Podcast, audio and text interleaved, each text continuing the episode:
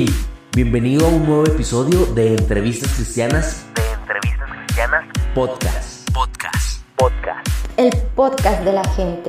Ven, anímate y cuenta tu testimonio. Mi nombre es Carlos Quiroga y el día de hoy tenemos un episodio especial. Ya sabemos que este es un podcast de divulgación cristiana, de contar testimonios, pero el día de hoy, debido a la crisis que se está presentando en Colombia, he decidido hacer este episodio especial con una gran amiga mía de la comunidad que se llama Stephanie. Hola, Stephanie. Hola, ¿qué más? Muy bien, gracias a Dios. ¿Y tú? Bien, gracias a Dios también. Bueno, cuéntanos un poquito de ti. ¿Quién eres? Eh, bueno, yo soy paisa, soy de Medellín, Colombia, eh, tengo 25 años y en este momento estoy cursando entre el sexto y séptimo semestre de Derecho en la Universidad Autónoma de Medellín. También soy líder de jóvenes en mi iglesia, también estaba en el grupo de alabanza y en el grupo de líder de niños. Entonces sí he tenido como que una trayectoria larguita en el mundo cristiano.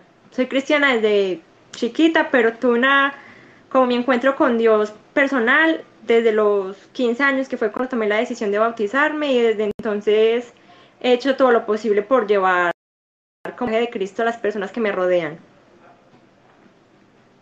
Vale, y ya creo que eso es todito. Eh, bienvenida al podcast. Eh, Gracias. pues, a, a esta crisis no teníamos agendada así como algo, algo bien hecho, pero salió esto así como de casualidad, gracias a Dios. Eh, los chicos te eligieron Ah, a ti como capitana del, del Team Colombia. ¿Qué, qué opinas de esto? Pues no sé, me parece como un honor, un honor muy grande porque yo no soy como mucho de hablar en público, pero que a ellos les guste como lo que les digo, los comentarios que tenemos durante los debates y las reflexiones que les comparto, entonces es como que bastante, pues no sé, me hace sentir feliz de que ellos vean en mí a alguien que los puede representar en un momento así. Vale, amiga, entonces vamos a iniciar. Eh, quisiera empezar dando unos datos sobre lo que ha pasado estos días en Colombia. Claro. Resulta que para los que se estén escuchando esto desde otros países, pensarán que esto es algo nuevo, pensarán que, que Colombia sea tendencia por estas, por estas tragedias, es algo nuevo, pero en realidad es algo que ha venido pasando durante mucho tiempo. Resulta que cuando hay marchas, movilizaciones y todo esto, siempre ha habido abuso policial, siempre. Siendo que esta vez, por alguna razón que, bueno, porque ya se ha hecho un poco más grave la situación, ya se volvió algo internacional, ¿verdad, Stephanie? Sí, ya es como que las personas están notando más revuelo en redes, en canales de televisión, que las cosas aquí no están para nada fáciles. Entonces es como que bueno que las personas que no están en Colombia sepan lo que está sucediendo.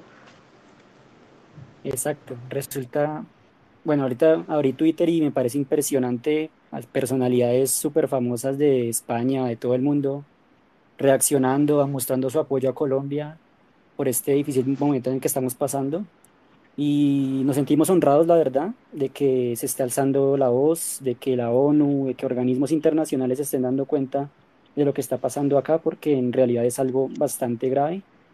Eh, un contexto actual. Resulta que hace unos días, el 28 de abril para ser exactos, iniciaron unas nuevas movilizaciones.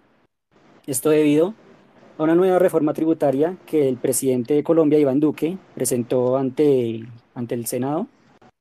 Y resulta que estas reformas, por decirlo así, no nos convienen para nada. O sea, es algo bastante hecho para las clases altas, o sea, no presenta los beneficios que debería haber. Y debido a esto se empezaron las movilizaciones. Y con el paso del tiempo se ha venido agravando muchos reportes de muertos, 27 asesinatos, 124 heridos, 87 desaparecidos, eh, daños materiales, bueno, muchísimos daños materiales, estaciones de transporte público en, en todas las ciudades, eh, militarización en las calles, que esta fue decretada por el presidente hace poco, y esto es lo que pasó anoche, que hubo muchísimos muertos, pues de hecho no se han contado como tal. Entonces yo creo que la información que nos están dando es incompleta. ¿Tú crees que que esta información es incompleta, que todavía no nos han dicho bien la cifra de desaparecidos y muertos. No, no han dicho nada porque por el momento los medios de comunicación además parecen estar aliados con el gobierno para que los colombianos no sepamos la verdad de lo que está sucediendo. Entonces también muchas personas están protestando contra la censura que se está dando en, este instante respecto a la información real de, de los hechos. Exacto. Y digamos, también se han presentado casos de violencia sexual. ¿Tú qué piensas de este tema? ¿Crees que es verdad Eh, o que el gobierno lo está tapando? Pues al principio yo no era muy partidaria de las protestas, pero simplemente con los casos que estoy viendo de violencia sexual, de abuso de autoridad y de todas estas atrocidades que están cometiendo los militares y los policías, pues creo que, eh, como decimos en derecho, la presunción de inocencia es lo primero, pero en un momento como esto no creo que haya presunción de inocencia porque esas personas realmente son unas pues están tratando con brutalidad a las mujeres, a los adolescentes, a los muchachos que están saliendo a protestar a las calles. Entonces yo sí creo que es cierto todo lo que las personas están contando porque hay muchas pruebas en contra de los mismos militares. Y no es nuevo para nosotros como colombianos que las fuerzas públicas estén tomando el control de manera arbitraria contra las personas. Ya tenemos muchos casos de ejecuciones extrajudiciales que más son conocidas como falsos positivos, entonces no me parece nada raro que esto sea real. ¿Y tú qué opinas de la decisión que tomó el presidente de militarizar las calles de algunas ciudades? Eh, me parece muy arbitraria porque las personas no necesitan más represión, necesitamos son soluciones, no que nos estén reprimiendo nuestro derecho fundamental a la protesta pacífica. Yo entiendo que muchas veces hay personas que se la pasan haciendo actos vandálicos, robando o atentando a la fuerza pública, pero como eh, todos conocemos el dicho de que la violencia engendra más violencia, es porque ya estamos cansados de todo lo que nos están haciendo mediante las reformas, mediante las leyes, también quieren hacer una reforma a la salud, una reforma a las pensiones, no es solo una reforma tributaria, es que nos quieren simplemente arruinar la vida a todos los colombianos para favorecer a unos pocos, que es la clase política gobernante en este país, que es la ultraderecha. Listo, entonces entramos al contexto en que Duque cancela la reforma tributaria. ¿Crees que fue una buena decisión o cuál paso, cuál es el paso a seguir o qué quieres que tengan en mente el gobierno de Colombia? Pues como varios eh, compañeros y profesores de la Facultad de Derecho hemos venido hablando y como considerando, yo creo que era más bien la primera reforma, una cortina de humo para meternos una nueva reforma a la que no le podamos decir que no, que simplemente nos hayan vendido una idea de algo completamente irrisorio porque pues es imposible mantener en pie una reforma como esta bajo la idea de que Colombia necesita más dinero para solventar los gastos que ha venido teniendo últimamente, pero al final nos iban a vender esta idea para meternos bajo cuerda otra que no fuera tan terrible como nosotros creemos, pero igual afectaría a la economía nacional. Porque no puedo creer que se gasten el dinero en armamento sabiendo que estamos en una pandemia y lo que debería primordial son las vacunas y las atenciones a las personas que están luchando en primera línea. Exacto, entonces la gente de otros países se preguntará por qué si cancelaron esta reforma tributaria mal hecha que les habían planteado, por qué siguen protestando. Resulta que aparte de esa reforma tributaria hay una reforma a la salud. Entonces, esa reforma a la salud también es una cosa aberrante, eh, está muy mal hecha, beneficia solo a la clase alta y el resto pues nos van a poner a lo mismo de siempre, a pagar más impuestos, a hacer más filas, la salud va a empeorar. Entonces, esto también se siguió la protesta debido a esto, a esta reforma de salud y, si no recuerdo mal, la renuncia del ministro de Hacienda que también renunció y la renuncia del presidente, pero esto ya lo veo un poco más complicado. ¿Tú qué piensas? Pues yo opino que el golpe de Estado solo pueden darlo los militares, pero el pueblo sigue exigiendo la renuncia del presidente porque también quieren meternos una reforma a la pensión que dice que si una persona trabajó toda su vida para lograr la pensión, pero esta persona se muere, la pensión no le queda a los familiares, sino que pasa a manos del Estado. O sea, es como que nuestros padres trabajen toda la vida y de un momento a otro nuestras madres enviuden y el dinero no les quede ni a ellas ni a nosotros, sino que pase a manos de personas que ya tienen dinero y que se lo están robando porque no lo están invirtiendo en lo que lo tenían que invertir. Entonces es como que nos quieren dañar a toda costa. Exacto, nos buscan como afectar por diferentes sitios y digamos que la gente, la gente se cansó de esta situación y se empezó a salir a marchar. ¿Y tú qué opinas de las marchas? ¿Estás de acuerdo en que, en que se hagan bloqueando vías, en que se hagan, no sé, cuál es tu opinión de las marchas? Eh, bueno, yo al principio soy muy anti marchas, decía que eso era como falta de sentido común porque estamos en una pandemia y de hecho eso me, me ha costado como discusiones con mi hermano porque él dice que la única forma de que nos hagamos escuchar es marchando. Entonces llegó un punto en el que yo simplemente terminé diciendo como, bueno Dios, tú sabes que esta no es la solución, pues la violencia no es la salida, pero el pueblo necesita ser escuchado y si nos tenemos que hacer escuchar con violencia, pues es la única solución que tenemos porque ya hemos tratado de hacer mucho tiempo pacíficos, hemos querido dialogar con el gobierno y el gobierno simplemente no nos pone atención a nada. Entonces las marchas yo creo que sí están bien fundamentadas, pero siempre desde el lado en el que no afectemos la propiedad privada del otro, porque estamos en un país que cada día está más empobrecido, ¿cómo le vamos a quitar el negocio a las personas que están trabajando ahí para llevar comida a sus casas? Esa es la parte que no me parece de las protestas. Exacto.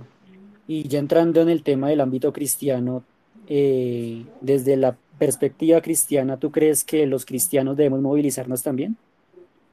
Eh, no, yo creo que nuestra lucha no es contra carne ni con espadas, como lo dije en estos días en la discusión que tuve con los chicos colombianos, sino que es más bien estar presentes de una forma espiritual, porque seguramente el que más está gozando con todas estas masacres es el enemigo y nosotros como cristianos debemos pararnos enfrente y decir como no más, nosotros tenemos el poder de la oración, tenemos el poder de la vigilia, del ayuno, de la alabanza, entonces no podemos quedarnos de brazos cruzados a ver cómo el pueblo se destruye a sí mismos con sus cosas terrenales, sino que sabemos que, es una, que hay un ámbito espiritual en el que debemos combatir. Entonces creo que la oración es más que nada nuestra como nuestra fortaleza y nuestra arma para una situación tan grave como la que estamos viviendo en Colombia. Vale, en ese caso, ¿qué crees, qué papel crees que debería tomar los templos como tal de las iglesias? ¿Crees que deberían ayudar a las personas, no sé, recaudando fondos para, esto, para este fin? ¿O piensas que solo siguiendo orando vamos a generar ese cambio? Eh, pues en mi iglesia los pastores han pues es una iglesia pequeña, entonces creo que el ejemplo que está dando el pastor es bastante bueno porque él sale a marchar pero en oración, o sea, él sale como a, a discipular y a, con el grupo de evangelismo de la iglesia a hablarles a los policías, a los marchantes, también podemos ocupar iglesias grandes para refugiar a las personas que están heridas, porque sí es una lucha espiritual, pero no podemos ser indiferentes a las cosas físicas que están sucediendo. Entonces, prestar las iglesias como albergues para los heridos también podría ser una buena opción. No podemos cruzarnos de brazos y decir como, no, es que ellos están buscándose la herida. Pues yo era la que creía eso, pero ahora como está la situación del país, yo simplemente les digo como que muchachos, yo los apoyo, yo no peleo de su, de su misma manera, pero todo lo que pueda hacer, así sea en oración o dando apoyo físico, pues ahí, ahí está la iglesia, ahí estamos todos. Exacto. Una pregunta que me llamaba la atención que hacíamos en el grupo hace unos días, que preguntaban, ¿qué haría Jesús en este tiempo? ¿Saldría a marchar o, cómo sería él parte de este, de este movimiento? ¿Tú qué piensas? Pues yo fui la primera que dijo que Jesús no saldría a marchar, porque de ser así, si Jesús estuviera inmiscuido en la política, él hubiera sido el primero en decirse, pues en autoproclamarse rey de los judíos de manera política, porque ellos esperaban era un rey, ellos esperaban un Mesías que los sacara de la presión física y política que estaban viviendo a manos de los romanos en esa época. Pero él vino fue a libertarnos del pecado, de nuestras culpas, de que ya no teníamos que hacer un sacrificio físico para poder estar cerca del Padre, sino que con solo entrar en su presencia con fe podríamos estar ahí cerca. Entonces yo creo que el papel de Jesús sería como decir, que ayudáramos al prójimo, que fuéramos como el buen samaritano, que fuéramos como esos apóstoles que repartían la comida cuando hubo la multiplicación de los panes y de los peces, pero no de forma violenta, porque eso nos enseña a poner la otra mejilla y eso no significa que tenemos que ser tontos, sino que tenemos que saber en qué momento debemos luchar y cuál es la forma para luchar. Y en este momento no es la violencia, porque la violencia, Dios es un Dios de orden, no es un Dios de guerra. Aunque muchas personas hayan usado en el pasado su nombre para hacer las cruzadas o para torturar a otras personas, Dios es un Dios de amor, entonces no creo que su posición fuese la de salir a agredir a todo el que se le cruzara por enfrente. Exacto, amiga. Y, y está el otro lado de la moneda, está el lado de la apatía. ¿Tú qué opinas de esas personas que ni siquiera se manifiestan, que son indiferentes ante toda esta situación, tanto en el ámbito cristiano como en el no cristiano? ¿Qué opinas de esas personas?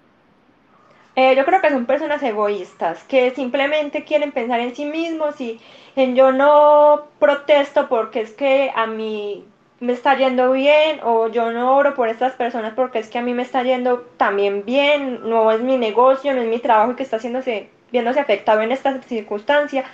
Me parece que es como la dureza del corazón de las personas y la Biblia misma dice que en los últimos tiempos el amor de muchos se enfriará.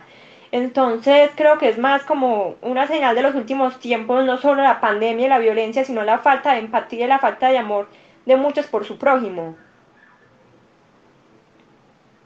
Me parece un punto muy interesante porque cada día vemos más esa apatía, como las personas que se quedan en sus casas y ni siquiera se manifiestan, y tras de que ni siquiera se manifiestan, critican a los que sí se manifiestan. Se dan como, se paran sobre un escalón adicional creyendo decir, como no, es- ustedes por qué marchan, si eso no sirve para nada. Y pues mirando en, en perspectiva vemos que sí sirve, ¿verdad que? ¿Verdad que sí? Pues eh, yo personalmente y en mi casa todos hemos dicho como no, las protestas no funcionan, ¿para qué salieron a pelear? Pero últimamente mi hermano nos confrontó con una frase que dijo que era que gracias a esas protestas y esos movimientos de revolución es que podemos primeramente tener libertad de culto, podemos ser personas libres, podemos no tener el yugo español encima, no tenemos la reforma encima. Entonces es como que gracias a las personas que se movilizan tenemos muchos derechos, porque las mujeres no obtuvimos el derecho al voto regalando galletitas y tomando el té con los gobernantes. Exacto. Y está el otro lado de la moneda de las personas que critican, digamos, a los cristianos porque nos concentramos en orar, las personas que piensan que orar no sirve para nada.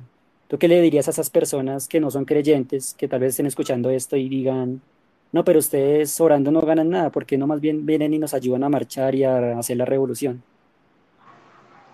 Eh, pues les diría que hay un caso en la Biblia de oración respecto a una revolución que es en las murallas de Jericó, que lo, pues lo mencionaron en el grupo cuando estábamos debatiendo respecto a Jesús en las protestas. Y allí las personas se reunieron alrededor de Jericó durante siete días para marchar en silencio, para reflexionar y para estar como en una comunión con Dios mientras marchaban, para orar. Y al séptimo día todos hicieron como una revolución de cantos, de gritos de júbilo, de trompetas, en donde el muro finalmente cayó y ellos pudieron entrar a su tierra prometida. Entonces la fuerza de la oración es mucho más allá de lo que las personas podamos hacer físicamente. Porque nuestra guerra, repito, no es contra espada ni contra gobierno, sino contra las potestades del enemigo que están ahí queriendo destruir una nación tan bendecida como Colombia. Exacto. Y ya en el campo de, de- de tu rama, de la, de la, del derecho, me gustaría preguntarte, ¿cuál crees que será el siguiente paso que va a tomar el gobierno ante toda esta situación? Pues como está la situación, yo creo que nos van a militarizar más y sería como algo arbitrario, algo en contra de los derechos fundamentales, porque de eso ya rayan el fascismo básicamente. Nosotros no estamos a merced de un Estado democrático, sino de algo militar y vamos a terminar eh, en un desastre. Pues yo creo que Colombia si sigue así va a terminar destruida totalmente porque las personas no estamos para soportar tantos atropellos por parte de, la, de lo que el Estado hace y el Estado está ahí es para proteger a las personas, no está para mantenerlas ni para darles lo que necesitan a todos, pero sí está como para proteger que los derechos fundamentales de las personas sean respetados y lo que están haciendo en este momento es todo lo contrario. ¿Y crees que este, esta presión que está ejerciendo gobiernos internacionales como Estados Unidos, que se manifestó hoy diciendo que, que no apoyan estas marchas, que no apoyan la, la, digo, las marchas no, sino el abuso de poder, el abuso de fuerza por parte de las políticas de acá de Colombia, la militarización. ¿Tú piensas que esta presión que está ejerciendo estos entes internacionales van a generar efecto acá en Colombia o crees que el gobierno va a hacer la vista gorda y va a seguir mil- militarizando? Pues Colombia es como el hermanito pequeño de Estados Unidos en Latinoamérica, porque todo lo que Estados Unidos dice, Colombia lo hace y eso es como que no dependemos de nuestra propia democracia y autoridad individual para gobernar, pero yo creo que por mi parte esperaría que Colombia haga, pues no haga caso omiso a las recomendaciones americanas, sino que antes se dé cuenta de que todo lo que hagamos ahora puede ver, se, pues puede perjudicar nuestras relaciones internacionales, porque se supone que somos un estado libre y justo en la América Latina donde hay mucha dictadura y muchos estados están yéndose pues al demonio, entonces eh, no creo que Colombia se haga de la vista gorda, esperaría que fuera como algo más sensato y comentaran diálogo, fomentaran el diálogo con las personas que están protestando como son los de la Minga, incluso los guerrilleros que quieren hacer un paro armado también pueden ver cómo se implementan los acuerdos de paz. Entonces esperaría que hiciéramos como un cambio rotundo en la forma de gobierno y no esperaría que las cosas se nos salieran más de las manos porque simplemente ya todo se fue de, de control. Bueno, y entonces, pensando en un mundo ideal, ¿cuál sería la forma más efectiva que tú crees que nos convendría para recaudar estos fondos que el gobierno dice que no tenemos? ¿Cuál crees que sería la forma que más nos convenga a la clase baja y media, que somos los más afectados, para recaudar estos fondos y que no se haga una reforma tributaria tan exigente para estas áreas? Eh, pues yo pensaría, como todos los colombianos, en reducirle el salario y el número de congresistas. O sea, me van a decir que es una locura, pero las personas allá en el Congreso ganan demasiado dinero y las sesiones son súper cortas, tienen mucho tiempo libre de vacaciones. Entonces me parece que, que lo bueno sería reducir como el número de los congresistas, las asambleas, los consejos, mermarles el salario a esas personas, reducir la compra de armamento, porque estamos en una pandemia, no estamos en una guerra, nuestra guerra es contra un virus. Deberíamos de habernos enfocado en gastar todo ese dinero en vacunas, en mecanismos de protección a las personas, en, en formas de, ¿cómo decirlo?, como de educar a la gente para enfrentar una crisis, porque la educación económica en los colegios no existe, entonces deberíamos como de empezar a fomentar más la educación y reducirle el salario a los congresistas para que las personas sepan en qué se gasta el dinero en el Estado y cómo deberíamos gastar el dinero nosotros mismos para que el desfalco nacional no se produzca. Y desde tu punto de vista, ¿qué crees que deberíamos hacer como colombianos si el gobierno no cede ante las, ante las exigencias que tenemos como pueblo? ¿Qué crees que debería ser el paso a seguir porque en este momento hay muchas vías cerradas, hay paro agrario, siguen las manifestaciones y no sabemos por cuánto tiempo van a seguir. Y si el gobierno no sé ¿qué crees que va a pasar o cuál crees que debería ser el paso a seguir? Pues tomando el ejemplo de Chile, eh, las personas protestaron durante mucho tiempo y se vivieron muchos daños y se destruyeron demasiadas cosas en las ciudades pero la protesta le sirvió. O sea, y no podemos quedarnos de brazos cruzados y ver cómo nuestro país vecino Venezuela trató de protestar y lo restringieron un montón de veces y terminaron más afectados de lo que ya estaban. Pero tampoco estoy de acuerdo en que se monte al gobierno alguien que prometa prosperidad para todos, igualdad para todos, porque yo sé que ante los ojos de Dios como cristianos todos somos iguales y como pecadores y no pecadores porque, bueno, no pecadores no existen, todos pecamos pero la igualdad no debería ser como una prioridad porque también están las personas que trabajan más que otras, los que se esfuerzan más que otros, los que estudian más que otros. Entonces tendríamos que pensar en exactamente qué clase de gobierno esperamos si es que Duque renuncia después de todas estas protestas que están habiendo. Desde tu punto de vista, ¿sí crees que Duque va a renunciar? Eh, pues la presión social sobre él es muy fuerte y no me parece una persona como con el carácter adecuado para gobernar, porque se me hace que depende mucho de lo que las personas a su alrededor le digan, depende mucho de sus consejeros, de sus ministros, entonces tal vez si las personas les dicen algo eh, adecuado, tipo, no sé, Duque renuncia porque la presión social es enorme, Duque renunciaría. Pues no me parece que tiene como un carácter ¿Qué qué? No, sigue, sigue. No me parece que Duque tiene como un carácter firme para gobernar. Me parece que es una persona de un ánimo muy endeble. Exacto. Y, y ahora mucha gente viendo estos resultados que ha tenido la derecha durante tanto tiempo que nos están cada vez hundiendo más, se están pasando al lado de la izquierda.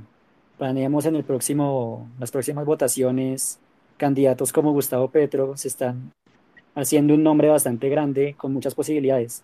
¿Tú crees que esa es la solución o, o qué piensas de ese tema? Eh, pues claramente eh, la izquierda no es una solución para nada viable, más que nada por la situación económica de, del país. O sea, no creo que la izquierda y que el comunismo o el socialismo o cualquier corriente de ese lado político sea la adecuada. Y tampoco para nosotros como cristianos deberíamos considerar ni siquiera votar por alguien como Gustavo Petro, porque el comunismo acaba con la libertad, eh, te quitan todos tus derechos, te convierten en una persona que no tiene ni siquiera conciencia propia. De hecho, en el grupo estábamos hablando de un libro súper bueno que se llama Torturado por Cristo, que cuenta la experiencia de los cristianos en la Rumania comunista durante la cortina de hierro. Y lo estoy leyendo en este momento y realmente me parece que si Colombia toma la decisión de votar por alguien de izquierda, todas las libertades que tenemos como cristianos, ateos, eh, religión cualquiera, agnóstica, musulmán, católicos, judíos, lo que sea, pues desaparecería. O sea, solo el ateísmo sería reinante y nuestra libertad de la que tanto habla el himno nacional, ¿dónde queda? Vale, entonces estamos entre la mala gestión que está haciendo la derecha con la imaginaria mala gestión que haría la izquierda. Entonces, ¿qué hacemos? ¿Cuál sería tu solución? Yo creo que ni más Uribe, ni más Duque, ni más Petro. Necesitamos a alguien que realmente sienta ese amor por Colombia que todos los colombianos en este momento estamos sintiendo porque duele en el alma ver cómo nuestro país está siendo desangrado por una clase política a la que literalmente no les importamos. Ellos ni siquiera saben cuánto gana un panadero ni cuánto vale una docena de huevos. Entonces, ¿cómo es que supuestamente saben gobernar un país? Vale, entonces teniendo todo esto en cuenta, eh, con las corrientes que se están manejando, eh, no pinta bien para nuestro país, porque tú mencionabas un candidato que, esa, que tuviera esa pasión por Colombia, pero yo personalmente de momento no lo veo. Entonces, ¿qué sigue para Colombia? ¿Muchos años más de, de esa tiranía que estamos manejando o, qué piensas? Pues yo creo que cada pueblo tiene el gobernante que se merece. Pues esto no siquiera lo dice en la Biblia. Bueno, y si lo dice, lo dice en un libro apócrifo llamado Eclesiástico.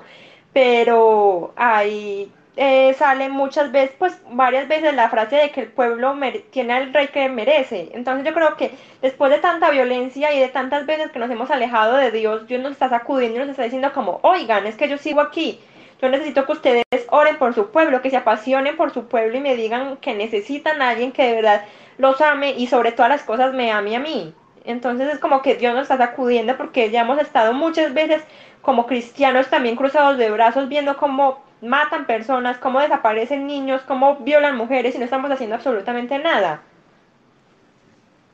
Exactamente. Eh, teniendo eso en cuenta, recordaba alguien que me dijo que solemos criticar la corrupción, que solemos criticar como a estas personas que roban la plata, y que mandan impuestos, lo que sea, pero no nos conocemos a nosotros mismos. Entonces, suponiendo que llegáramos a ese punto de ese poder que tuviéramos y ver tantos millones de pesos pasar por enfrente de nosotros, creo que muchísima gente, al no conocerse a sí mismo, aceptarían ese soborno o lo que sea que le estén manejando ahí.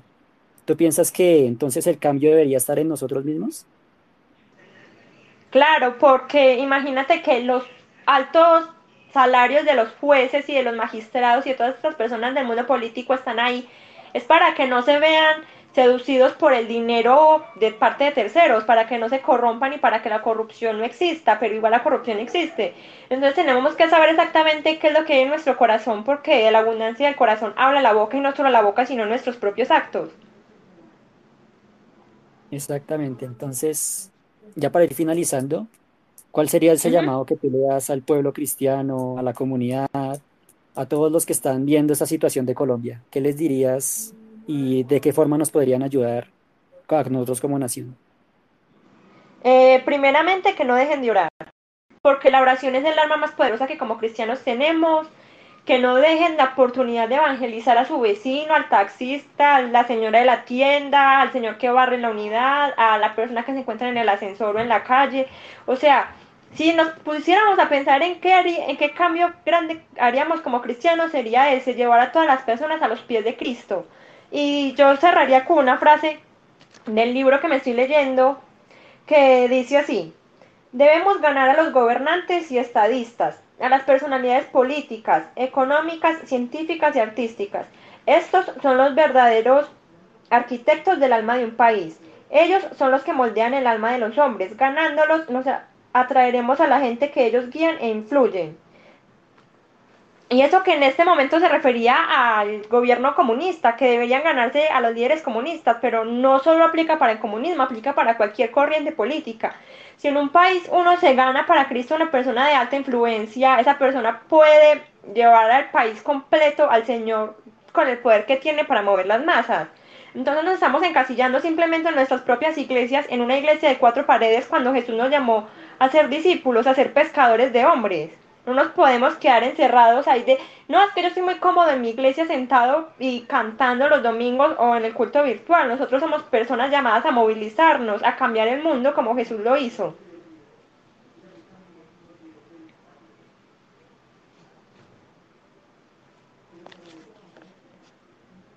Vale, amiga. Eh, y por último, la última pregunta que te quiero hacer es, ¿Qué le dirías hoy al pueblo colombiano, a todas esas personas que se encuentran hoy afectadas, dolidas por lo que está pasando, tal vez llenas de ira, tal vez con esas ganas de, no sé, de llorar o de ir a tirar piedra?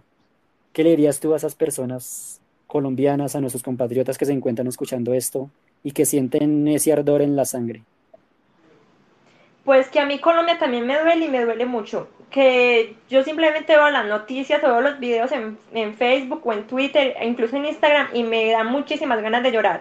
O sea, que la impotencia se comparte, que nosotros somos uno, que los cristianos no somos un montón de personas ajenas a lo que está sucediendo, pero que entreguen todas las cargas a Dios porque Él es el único que nos puede liberar de una situación como esta. Si Él sacó a su pueblo de Egipto, que no va a hacer con nosotros los colombianos sabiendo que Él puede mandar lo que sea para liberarnos de esto? Que si ya lo hizo una vez, lo puede hacer una, dos, tres mil veces, que Él puede hacer cualquier cosa si nosotros nos unimos como un pueblo y nos rendimos y nos arrodillamos y le decimos, Señor, somos un montón de pecadores que venimos ante ti para decirte que nos perdones y que sanes nuestra tierra.